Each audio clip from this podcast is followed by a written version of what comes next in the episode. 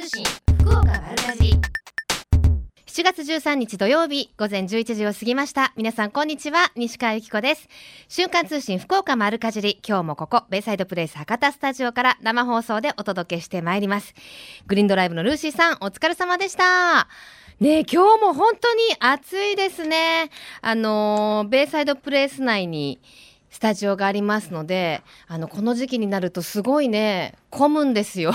あの、なんて言うんですか、壱岐対馬の方にね、船も出てますし、まだ夏休み前なんですけど、すごい朝から人が多くて、ああ、皆さんなんかこう、リゾート気分なんだなと思ってね、私も、あの、行けないんですけど、ウキウキしたとっても嬉しい気持ちになった朝でございます。まあ、そうは言ってもですね、本当にあの、暑いですから皆さん熱中症対策とか大丈夫ですか？今日も福岡地方は34度前後まで上がると予想されていますし、あのー、この番組では私何度も言ってるんですけど熱中症にかかったことのある 私が言うので本当皆さんしっかりしてくださいね。あの各地で記録的な猛暑となっていまして熱中症対策を急がねばと厚生労働省も、あのー、注意を促しているということです。熱中症は筋肉痛や大量の発汗吐き気や倦怠などの症状があり重症になると意識障害などが起こるため皆さん注意してください。ださい。特に高齢者は注意しましょうねというふうにあの呼びかけが行われているんですけれども、まあ、いろんなテレビとか雑誌とか、まあ、ラジオなどでも皆さん熱中症対策されてますか？なんていうのは毎日連日ね聞かれてると思うんですけれども、まあ、水分補給が欠かせないっていうのはもちろんですよね。あの喉の渇きを感じなくてもこまめに補給することがまず大事だと。で水やお茶よりも塩分を含んだ飲料が望ましい。これも聞いたことあると思うんですけど本当私もね熱中症になった時お水は飲んでたんですよ。でも塩分が足りなかったんですよね。で具体的にどれぐらいの塩分を取るといいのかと言いますと、えー、0.1から0.2の食塩って言われてもなかなかわからないでしょ？食塩水。これね水1リットルあたりに食塩が1グラムから2グラムって言われてもこれまたわからないじゃないですか。ですから、水1リットルにあたりに食塩1か2グラムってことは、2リットルにすると、だいたい小さじが、あのー、5グラムなんですよね。小さじがね。だから、ちょっと小さじ1杯よりも少ない量を2リットルに溶くぐらいの量だと思っておいてください。えー、それぐらいの食塩水がもしくはあナトリウムを含むスポーツ飲料が理想的ということですね、えー、補給のタイミングや飲む量の目安としては屋外での作業前まず外に出る前にコップ1杯か2杯飲みましょう。そして外に出たら30分ごとにコップ1杯程度は飲みましょうと。そして外に出て帰ってきたら30分以内にもまた1杯飲むと。とにかくあのこまめな給水が必要ということですね。飲み物の温度は5度から15度が胃から小腸への移動が早く冷水による物理的な冷却効果も期待できるということなんですね。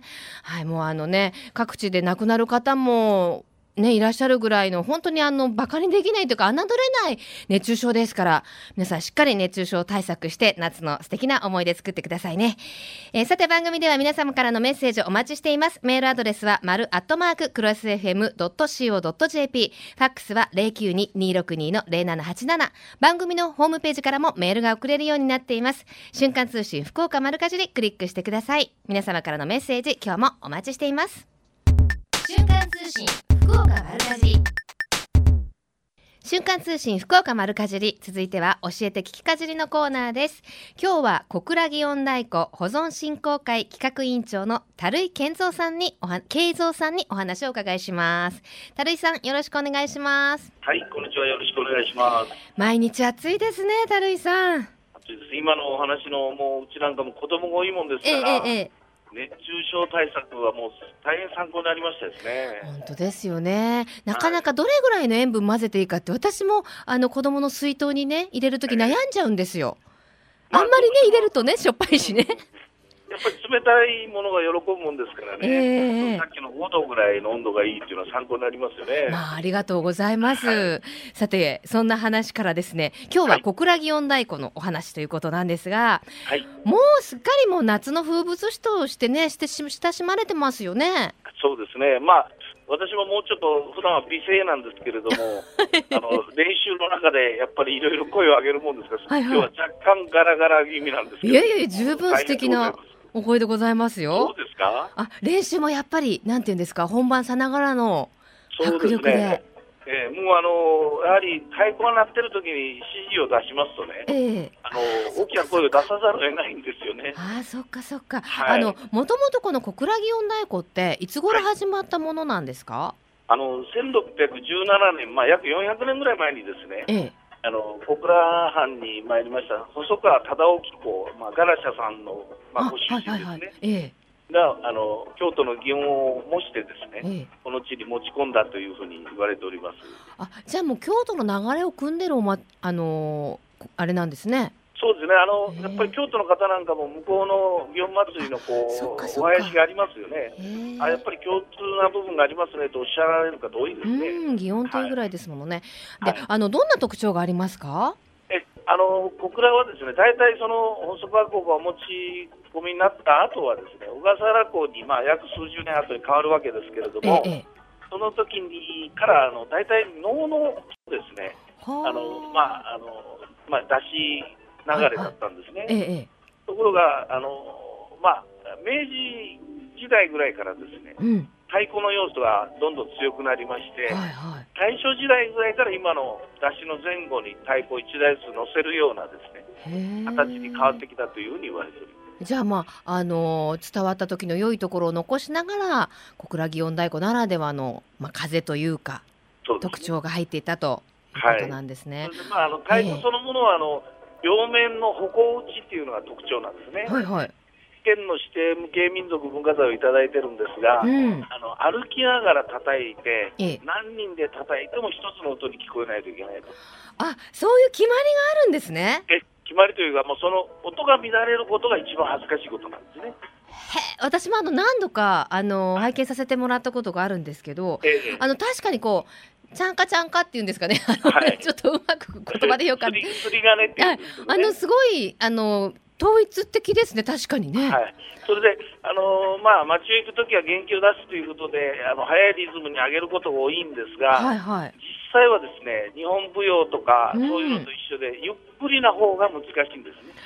へえ、奥が深い。ゆっくりな太鼓を叩いてるところにあったら、ここはうまいなと思って見てもらったらいいと思う。へえ、そうなんですね。え、じゃあその、ゆっくりした打ち方ができるようになるまでってどれぐらいかかったりするんですか、まあ、あの実際のところ、私もずっともう30年ぐらいこの町内会太鼓指導してますけれども、はいはいはい、えー、やっぱり10年かかりますね、本物になるまで。そうですかじゃあ、はい、もう聞くのもおこがましいですけれども、樽井さんはもうゆっくり打てる。まあ私はもう生まれた時から打ってますので。そうですか？お腹の中から打ってたみたいな。ちょっと手前ぐらいですか？もうそれだけ打ってますので、まあ、私の場合は大丈夫です、ね、ああ、そうですか、そうですか。はい、でも、あの、やっぱりね、その伝統的なお祭りを次のように引き継ごうと、子供たちもかなり練習にね、積極的に参加されてるそうですね。町内ではですね、うんうん、お腹が大きくなったお母さんにですね、ええ、まずそこに座ってきなさいと。へやっぱお母さんのお腹の中から音を聞かせるのがもう100点満点なんです、うんうん、まあ。ちょちょっと点数が下がってももう2歳3歳の子がいるんだったら叩く前に耳の鳴らしから入っている、えー、そうなんですね。私もあの子供がお腹にいるときに胎教とか言われてね、はい、聞きたくもないのに英会話聞いたりねしてましたけどね。やっぱりね聞こえてるって言いますもんね。そうですよね。絶対効果がありますね。まあうちの子供も3人そうしましたもんですから、えーあのまあ、今はもう一番上30になりましたけども、やはり全然違いますね。あの大人になって太鼓を覚えた人とのハンディキャップはかなりあります、ね、あそうなんですね、はい、やっぱりその樽井さんの熱い語りがね何よりもね、はい、お好きなんだなっていうのが伝わってきますけど あの、はい、お祭りでは競技もあるんですよね。競技大会っていうのが競演大会っていうんですけども。競演大会。はい、はい、これどんなまあ、小倉のお祭りっていうのは、あの7月の第3土曜日を挟む金土日っていうのが開催日なんですよね。ええ、その第3土曜日が共演大会の日なんですよ。うんうん、で、大体夕方の3時半から4時ぐらいからですね、始まるんですが、はい、これはあの採点基準がありまして、まさに先ほど言いましたゆっくりとした太鼓をですね、叩けるかどうか、うん、まあ、歩行しながら、うん、なおかつ綱を引く子どもたちのお囃子ですね、小倉祇園囃子っていうのがあるんですが、はいはい、小倉祇園さんはお城の中よというようなお囃子なんですけど、えー、これと太鼓が調和してですね、えー、スムーズに流れていくところが、まあ、優勝できるということになるんですけどね。じゃあそういうのを聞いておくとあこのチームはうまいなとかいろいろなんか見るポイントにもなりそうですね。そうですね、まあ、あの福岡県の三大祭りということで、ええ、博多と戸端と私どもと一緒によく県のキャンペーンで移動するんですが、はいはい、その時にまあ私が代表してしゃべらさせていただく時にはね、うん、戸端の提灯っていうのは半径200メーターぐらいで見る祭りなんですね。うんうん、で博多の山笠に関しては半径100メーターぐらい。はい、小倉祇園大橋は半径30メーターぐらいで楽しんでいただきたいと。どうしてかと言いますと、その3つぐらいの出しが来ますと、それぞれ違うリズムで叩いてますので、ね、あの混在すると雑音になっちゃうんですなるほど、なるほど。だからまあ30メーター以内ぐらいで音をあちゃんと合ってるかなと、あ叩き手がうまいなというような感じで楽しんでいただきたいというのが、まあ、祭りの見どころですね。なるほどね、はい、もうじゃあね、クライマックスまでもあと近くなりましたけれども、はい、最後に一言メッセージお願いできますか？はい、えー、小倉祇園太鼓19日の金曜日から21日の日曜まで行いますが、まあ、今お話出ました共演大会以外のところで、うん、えー、21日の最終日ですね、はい、えー、小倉の古文字通りを全面開放いたしまして、約出しが90台参加する回り祇園というのを行っております。これはもうゆったりご覧いただけるあのお祭りでございますので、それも含めて、はい、小倉の地においでいただければ幸いだと思っております。わかりました。はい、えー、今日は小倉祇園太鼓保存振興会企画委員長の樽井慶三さんにお話を伺いしました。頑張ってくださいね。ありがとうございました。失礼します。瞬間通信福岡丸かじり。瞬間通信福岡丸かじり続いてはえみちゃんのみんなの良い食のコーナーです今週は JA 糸島営農部園芸振興課の森本智則さん。そして実際にあのー、今日はですねクルクマというお花をご紹介するんですけれども栽培をされていらっしゃいます高宮和也さんにお越しいただきました。よろしくお願いいたします。よろしくお願いします。あの実はですね先週もこの番組でクルクマ紹介したんですよ、はい、可愛らしいお名前ですけれども、はい、まああのお花なんですよね。あのやっぱラジオってねこれですよって見せられないのがちょっと難しいところなんですけれども、はい、クルクマというお花をご紹介に来ていただきました。あのクルクマってどんなお花なんですか？はいえー、クルクマはですね、あのー、東南アジア原産の、えー、生姜科の仲間になります。えで球根の植物でございまして、えまああのー、本当にちょっとハスの花に似ている花っていう形で前はあの言われてたんですけども、え今本当いろんな形とかができてきてまして、え本当いろんな色バリエーションも増えてきております本当ですね、はい、あの先週も素敵な色のお花持ってきていただきましたけど、はい、先週言ってたのそれかななんかチョコレートみたいなね色のクルクマも今日は持ってきていただきましたがこう花言葉がねなかなかこうロマンチックなね、はい。乙女の香りあなたの姿に酔いしれるということで。いいですね、はい、これぜひあの言ってからプレゼントしてあげたらいいですね。あのどうですか？実際にその生産されててあの難しいですか？栽培は。あ10年ぐらい作ってますけど、はいはい、えー、やっぱり10年前よりあの温度も上がってきてですね、はいはい、日差しも強いのであの花が焼けたりとか、ね、そういうことにあの気を配って栽培しています、ね、あの高宮さんのところではクルクマに限らず、はい、いろんなお花を育てて。はい。あとトルコキキョウっていう花とかですね、うん、金魚草デルフィニウムっていう花も栽培しています、はい、トルコキキョウとかもねすごい今人気ですもんね、はい。はい、まあ、糸島はお花の生産地としてはすごく多いですね。多いですよね。はい、あの人数としてはもう100約160名程度あの生産者の方おられます。あの地元の直売所の糸さいさいとかに行ってもね、はい、店頭バーってまずお花がお出迎えしていい香りですもんね、はい、店内ね、えー、でもなんかお花を栽培してるって素敵ですね。あありがとうございます。なんかね、あの優しい人のような気がしますね。お花栽培してるって言われるだけで。だって。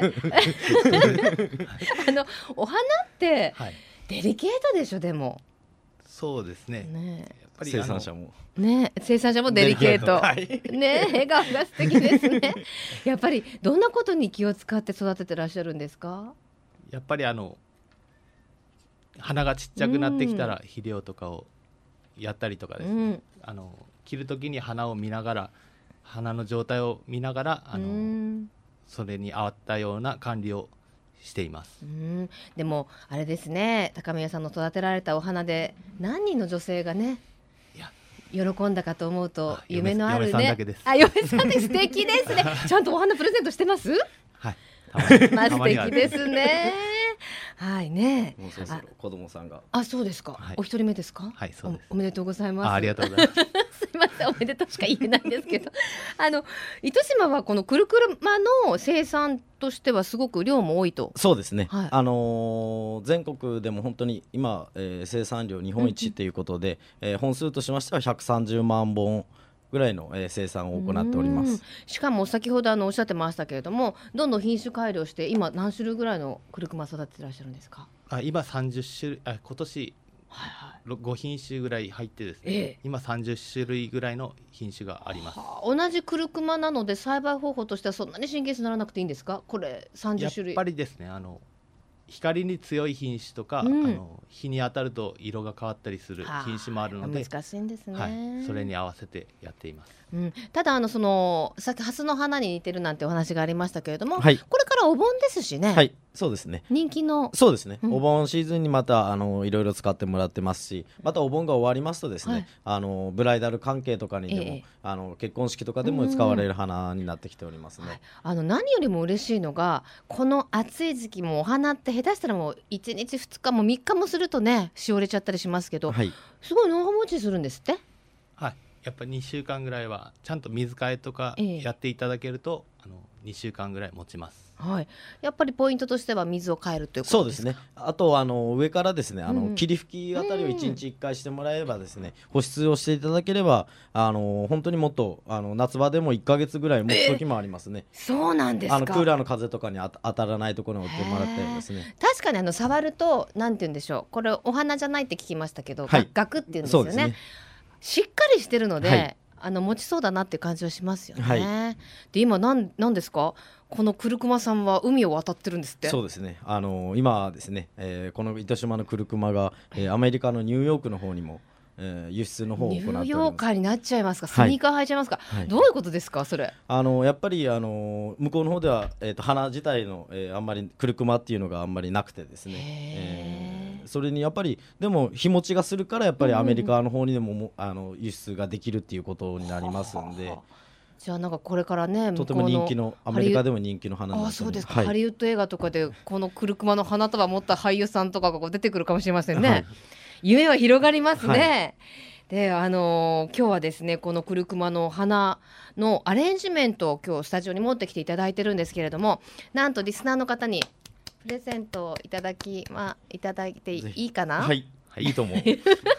じゃあご紹介お願いします、はい、えっ、ー、とあのえー、3名の方にですねあの、はい、クルクマのアレンジメントの方を、はい、えー、プレゼントの方。あのアレンジされてるのでもこのままもう玄関とかに置いていただいて。そうですね。はい。もうこのままがいいと思います。あと水替えもまあジャバジャバっとかけた。そうです。ねあの上の方からまたさっき、えー、言いましたように霧吹きあたりを一回一日一回してもらえるだけでも全然違うと思いますんで。わかりました、はい、じゃあ最後にメッセージをお願いします。はい。あのこれからですねまたあの部会の方で育種など頑張ってあの、うん、新しい品種を作り出して、うんえーと、今130万本出荷していますけど、うん、将来的には200万本を達成したいと思っています。うん、森本さんは？はい。あの糸島ではですねまだ他にもいっぱいの、えー、いろんな花を、えー、栽培してまますんであの本当に、えー、皆さんにいろいろ使ってもらえるようにまた、えーえー、いい花をですね作っていきたいと思っておりますので、うん、どうぞよろしくお願いいたします。まずぜひねホームページ覗いてクルクマのお花こんな花なんだってねぜひ皆さん見てみてくださいね。はい、はい、今日はスタジオに、えー、クルクマのご紹介ということで高宮さんそして森本さんにお越しいただきました。ありがとうございました。ありがとうございました。さてプレゼントいただきましたクルクマの花束、えー、後ほどプレゼント方法をご紹介させていただきますさて最近食の大切さを見直す動きが広まっていますがこれからの日本人にとって良い食とは何なのか今日本の農家と JA グループ消費者協力会社団体のみんなで一緒になって考え行動していく運動が始まっています。それがみんなの良い食プロジェクト。このプロジェクトにはえみちゃんというシンボルマークがあるんですが食という漢字をモチーフとしてその漢字の形を良い食を笑顔で食べている姿に見立てています。この番組をきっかけにしてみんなの良い食プロジェクトにも興味を持っていただけると嬉しいです。瞬間通信福岡丸かじ続いてはマルカチリネットワークのお時間です。今日はシニア野菜ソムリエでフードコーディネーターとしても活躍されています久保ゆりかさんをお越し久保ゆりかさんにお越しいただきました。久保さんよろしくお願いします。よろしくお願いします。ちょっとさっきパーッと雨が降ったのご存知でした。はい降りましたね。結構な雨降りましたよね、はい、そして今パーッと晴れてます。よ晴れました。びっくりしますね。よかった私傘をね、はい、スタジオの方に持ってきてなかったあ私も持ってきてないです、ね、このなんかねゲリラ豪雨っていうんですか、はい、もうびっくりしますよね、いやでもまあ打ち水になってくれてね、涼しくなるといいですね。ねさて、えー、今日はそんな暑い夏を乗り切ることのできる、はい、ねお野菜ということで、はい、ご紹介いただくのは何でしょう？はい、オクラがテーマになります。ねはい、オクラってネバネバしてるので、なんかネバネバ食材って体に良さそうなイメージですけど、はい、まさにそうなんですよね。あ、はい、そうですね。はい、どんな栄養があります？はい、あのネバネバの要素なんですけども、うん、ペクチンとかガラクタンっていうこれらの栄養素っていうのが食物繊維の一種なんですが、ええ、胃腸の働きを整えてくれたりとか、うん、血糖値を抑えてくれるっていう効果がございます。はい、あとよく聞くムチンっていうネバネバ効果も、うんうん、あのいい成分で需要競争の効果がありまして夏バテの時とかスタミナ漬けにぴったりの栄養素になります。やっぱりあの夏にできる食材ですから、はい、夏のこの疲れた体に効くっていうのはもう間違いないってことですもんね。そうですね。はい。あのオクラって私あの一回産地に行ったことがあるんですけど、はい、すぐ伸びるんですよね。はい。もう暑い時には一日にも5センチぐらい伸びるって聞きますね。本当オクラ農家の方にお話聞いたら、はい、もうすいませんけどあの話を聞いてる場合じゃないと。もうどんどん取らないとニョキニョキニョキニョキもう朝から昼ぐらいでも、はい、さっきえきこれまだもうちょっとちっちゃくなかったみたいな感じぐらい伸びますよね。はい、もうびっくりですね。ねだからたまにあのなんていうんですか直売所とか行くと、はい、これオクラオクラかっていう大きいのがあったりしますよね。ありますね。あれも致し方ないですよね。ね取り忘れたら大変です。本当本当。いやだからねあのスーパーとか行くと品のいいオクラ並んでるじゃないですか。はい、あれを作ることの方がどれだけ大変かって思うんですよ。ああ、そうですね。適度な長さっていうかですね、うん、私結構大きくなったオクラもあれはあれで好きだったりするんですけど、はい、あのどんな食べ方がおすすめですか？食べ方、今日、うん、あのオクラのですね、本、当、簡単レシピをご紹介したいんですけども、はい、今日はオクラの梅茶漬けを作りました。キャー。今日持ってきていただきました。これどんな風に作ってるんですか、はい、はい、これはもう本当簡単でオクラをまず塩でい、うん、板ずりしたものをさっと茹でて、うん、あの冷水に取ったものを小口切りにしました、はい、それをお出汁と合わせて、うん、ご飯にかけてさらりといただくっていうレシピです。いやちょっと今日はい。美味しいですね。このなんかネバネバってしたのが、うん、なんかサラサラって、うん、わお腹の中に入っていくので。またこれお出汁が美味しいですね、はい、何どんなこれはかつおだしです。はい。うん。あと梅干しと一緒に食べるっていうのがおすすめで。この梅干しがまた、はい、久保さん美味しいですね。しっかりしっかり酸っぱいっていうか。はい。酸味が効いてるんですけども、うん、やっぱりこのあの酸っぱいものですね。酸味のあるクエン酸っていうのも夏バテ予防効果のある食材なのでおすすめです。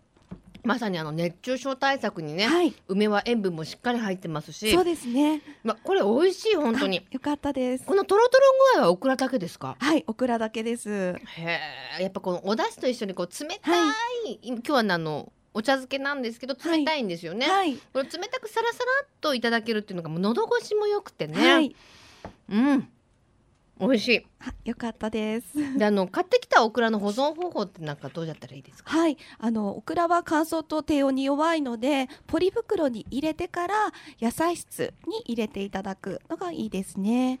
どれぐらい持ちますかね？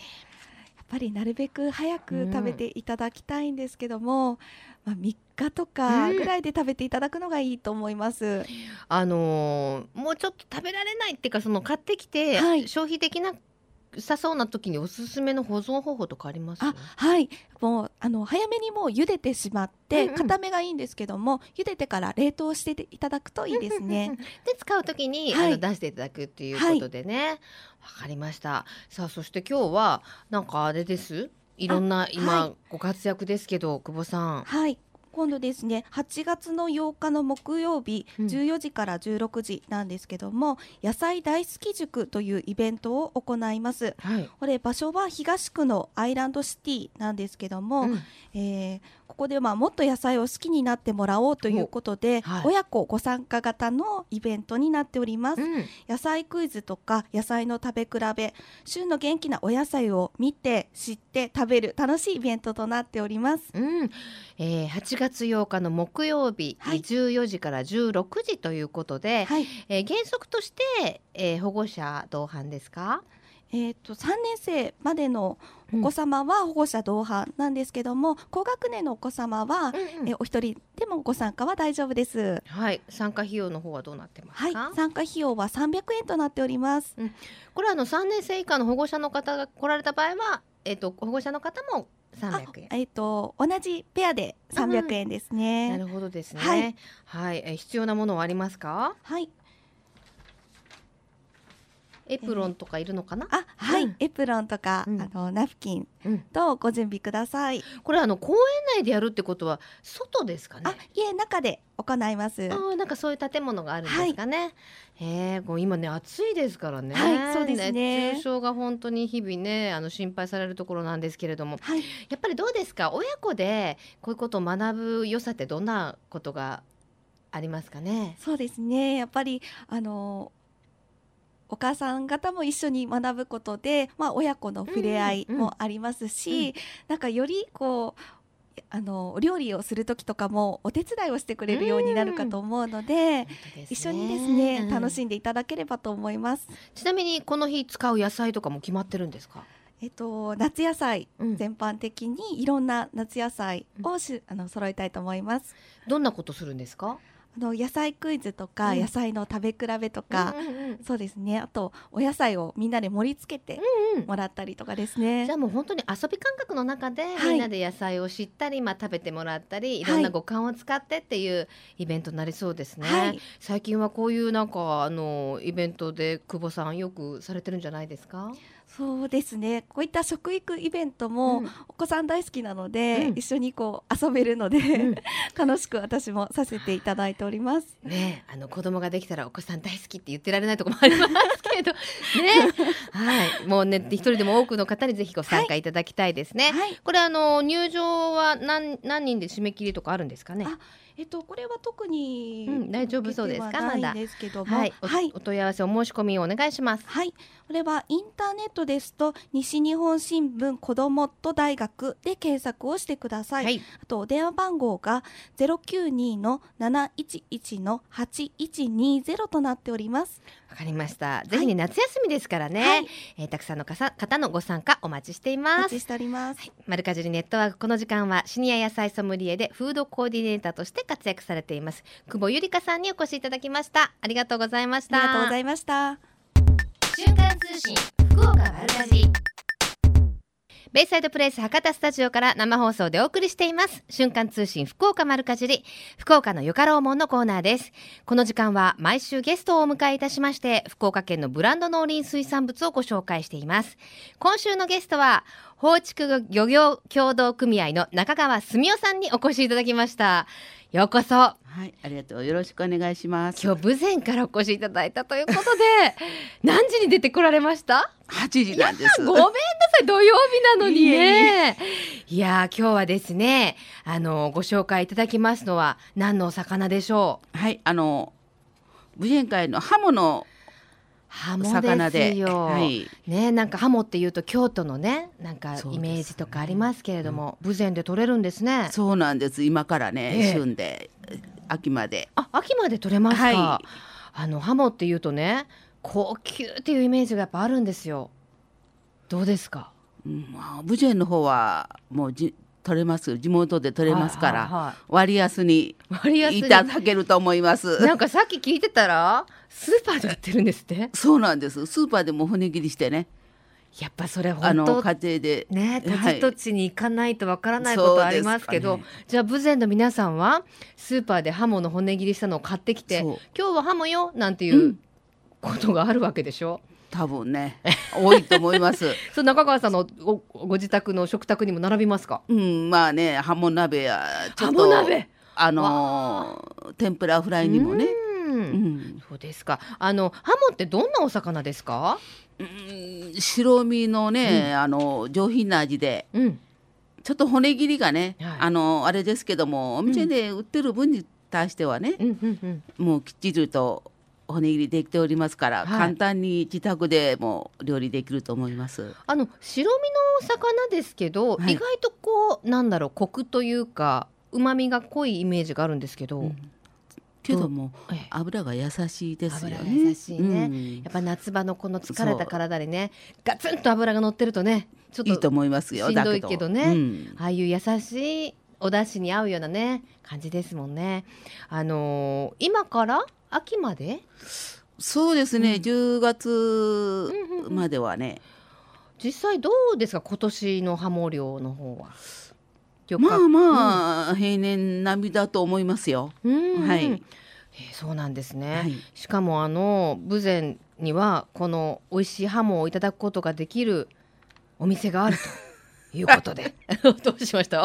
ってあるんですよね。そうですね。はい、ちょっとご紹介いただけますか？はい。あの宇野島、うん、放畜丸ってあの放畜漁協直営の食堂なんですけども、はいはい、この時期今からハモメインで、うん、ハモ鍋ハモの天丼、うん、ハモのいびきなど提供できてますね。もうハモ尽くしでいただけるということですね。あの食堂とは言いますけれども、ハモ鍋が食べられる食堂でしょ？そりゃすごいですね。で今日あのお写真持ってきていただいてね、はい、大変なことですよこのハモ天丼、ハモ丼？大きいでしょ。あのもはやご飯が見えてませんからね。これどうしました？お、ね、あのねお、お客さんびっくりしますね。あの丼の まあよいわゆる普通の丼鉢ですよ。はい、それからもうあのハモがハモが飛び出してますからね。どんどんと まあ二切れなんですけれども通常これいくつか切るだろうなっていうようなあれが並んでるわけですよ。で、ね、あの一つのハモがちょっと緑のこれ何ですか？なんかこう衣に混ざってる感じがありますけど。青じそ。青じそ。ちょっと風味付けに一つをね。なるほど。憎いですね。うん、あの二つ二切れでかい大きいのがこう乗ってるんですけど、一、うん、個はそのままで、はい、ちょっと天丼のようなちょっと甘辛いつゆがかかってるんですかねこれね。でもう一つはあの上にたっぷりの青じそまで一緒に絡めて揚げた天ぷらにしてるものですよね。はい、ちょっと変わったねお味で。そしてこの小鉢のこのもずくみたいなこれは何ですか？うん、これもね宇野島で作った赤木なんです。赤木粘りが強く。一度あの来ていただきますご紹介に。むちゃくちゃ粘りますよね。美味しいでしょ？美味しいですよね。うん、わあ食べたくなってきたなということで今日は、はい、スタジオに天ぷらをハモのね持ってきていただける中川さんあげていただいたんですか？はい。朝から朝ちょっとね8時に起きたのに天ぷら何時にあげられたんですすみません でちょっといただきますはいうん。わ。冷めても美味しい。そうですか、ありがとうございます。歯も骨全く感じないですね。ないでしょ？うん、うん、うん、あのなんだろう。白身なんだけどおっしゃったように油しっかり乗ってるんですけど、うん、油がまろやかで臭みも全くなくて、うん、口の中に入れるとこうふわっとその身の柔らかさと油の甘みと香りとねふわっと広がりますね。今の時期ね。わ旬のものですから、ね、これ揚げたてももちろんね美味しいと思うんですけど意外とこのしっとりした感じも美味しいですね。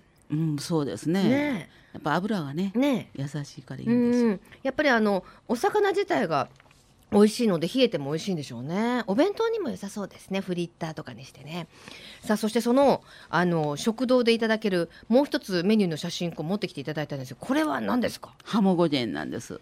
あの人気がありますね。えー、どんなあの品揃えになってます？うんとハモの鍋とハモのかば焼きに、うん。ハモの湯引き。そしてハモとちょっと他の魚も取り入れた天ぷらねもうねすごいんです、はい、何品あるかなこれ。あのいわゆるこう一人前のちっちゃいねしゃぶしゃぶ用鍋みたいなのの中に、ハモ鍋になってるんですよね、はいうん、これでおいくらですか？1500円です。もうありえないわ。赤目もついてるしもうデザートには懐かしい感じこうねみかんを切った。これも乗ってて、サラダもついて、はい、おしんこも乗って。ねえお漬物もあって。これで1500これだけのためにブゼン行ってもいいですね本当にね遠くからね、うん、あのそうでしょ？うおいでていただきますね。そうでしょうね。ちなみにあのー、直売所でハモを買って帰ったりもできるんですか？できますよ、うん、それも骨切りされたものを買う？うんもう売る時は骨切りですよね。あれしてます。ちょっと私も買って帰ってもどうしたもんかなってなっちゃいますからね。わかりました。で、あのー、ご紹介いただいたその食堂なんですけれども、はい、今はハモ料理ということなんですけれども、はい、年間を通してその季節ごとのお料理を出してらっしゃるんですね。はい。はい。はい、今からですと、あの秋まで10月。うんうん。ハモして、11月12月はね渡りガニなんです。今度はカニですか？渡りガニですね、はい、そして？年明けて1月からはあの武前会の一粒牡蠣でまた武前の牡蠣って大きくてねプルッとしてますもんね、うん、あの焼き牡蠣牡蠣小屋に変わってね、えー、なるほど。やっております。そして春もあるんですって？春はコイカまあそう考えるとやっぱりあの武前の方はすごいもうなんて言うんですか海の味覚満載ですね。ですねぜひおいでいてください。はい、四季折々のね旬のお魚をいただくことができるということでですからあれですよね今もハモ料理ですけれどもその年々によってあもうそろそろ終わるのもちょっと若干、うん、ちょっと若干ねねずれたりしますねということですよね。はい、なんでざっくりハモは10月ちょっと前ぐらいまで味わえるか味わえるかなっていう感じなんですね。わ、はい、かりました。ちょっと行きたいな。どうぞ。ね。おいでいてください。お待ちして中川さんにも会いに行きたいですね。はい、ではその、えー、宇野島放畜丸のご紹介をお願いします。はい。はい、あの場所は武前市宇野島七六の三一。営業時間は午前十一時から午後二時までです。はい、定休日は毎週月曜日です。うんお問い合わせは0979-82の2620。はい。詳しくは宇野島放畜丸で検索してください。はい。えー、このスタジオまでどれぐらいかかりました？2時間半？うんですね。2時間。2時間ぐらいかな。うん、ちょっとかな。わかりました。はい、じゃあお帰りもぜひ気をつけてあ。りがとうございます。はい、たくさんの方にお越しいただきたいと思います。福岡のよかろうもんこの時間は放畜漁業協同組合の中川澄夫さんにお越しいただきました。ありがとうございました。ありがとうございました。このコーナーは福岡県農林水産物ブランド化推進協議会の協力でお送りしました。瞬間通信福岡丸かじり。ベイサイドプレイス博多スタジオから生放送でお送りしています瞬間通信福岡丸かじり今週のプレゼントは JA 糸島からいただきましたくるくまの花束えー、くるくまのアレンジメントですね。アレンジメントを3名様に差し上げます。ご希望の方はメールかファックスでご応募ください。メールアドレスは、丸アットマーククロス FM.co.jp。ファックスは092-262-0787。瞬間通信福岡丸かじりまで、あなたのお名前、住所、年齢、電話番号、番組へのメッセージも忘れずに書いてくださいね。応募の締め切りは7月19日金曜日到着分まで有効とさせていただきます。たくさんのご応募お待ちしています。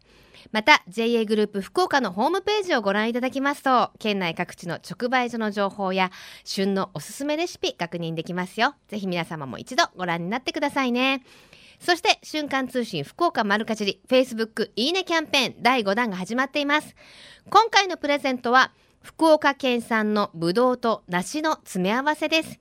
期間は7月31日までの1ヶ月間となっていますよ。ブドウには血液をきれいにし、がん予防にも効果があると言われている話題のポリフェノールがたっぷり含まれています。梨は90%が水分と言われ、暑い時期には水分補給と疲労回復に役立ちますよ。夏に最適なブドウと梨の詰め合わせが今回第5弾のキャンペーンのプレゼントです。瞬間通信福岡丸かじり Facebook ページを開いていいねを押して応募フォームよりお申し込みください。プレゼントの数は、いいねの数が今800を超えていますので、現在は8名様なんですが、この後、いいねが1000を超えると10名様と当選者も増えていきます。よろしくお願いします。そして、瞬間通信福岡丸かじり番組放送100回記念のステッカーもプレゼントしています。このステッカーを番組へメッセージを送っていただいた方に差し上げています。ステッカーのプレゼントは9月末までの予定ですが、なくなり次第終了とさせていただきます。よろしくお願いします。さあ、それでは皆様からいただきましたメッセージをご紹介してまいりましょう。えー、ゆずママさんです。いつも楽しく聞いています。ありがとうございます。最近1歳半の息子が好き嫌いをし始めました。ねえ。今まで何でもパクパク食べてくれていたのにと。とりあえず、緑色の野菜はポイしてしまうので、小さく刻んで好きなものに混ぜたりしています。スープだと結構食べてくれるので、ほうれん草とトマトのスープ、前回のプレゼントですね、欲しいですいただきました。ねえ、あれなんでしょうね。あの、視覚で確認できるようになった瞬間から子供ポイポイし始めるんですよね。あの一回な誰どなたかの講演会で言ってましたけどやっぱり野菜ってアクがあるじゃないですか。大人になるとちょっとこうセロリとかねああいうちょっと香味野菜とかのその独特の苦味だったり香味だったりとか好きになるんですけれども子供はやっぱり舌が敏感なのでそれを大人よりもねガツンと感じちゃうんですって。だから子供があのたまにいますけどね苦い野菜とかもうゴーヤとか俺大好きとかいう子もいますけどそっちのが珍しいと思った方がいいですって私一回聞いたんですよ。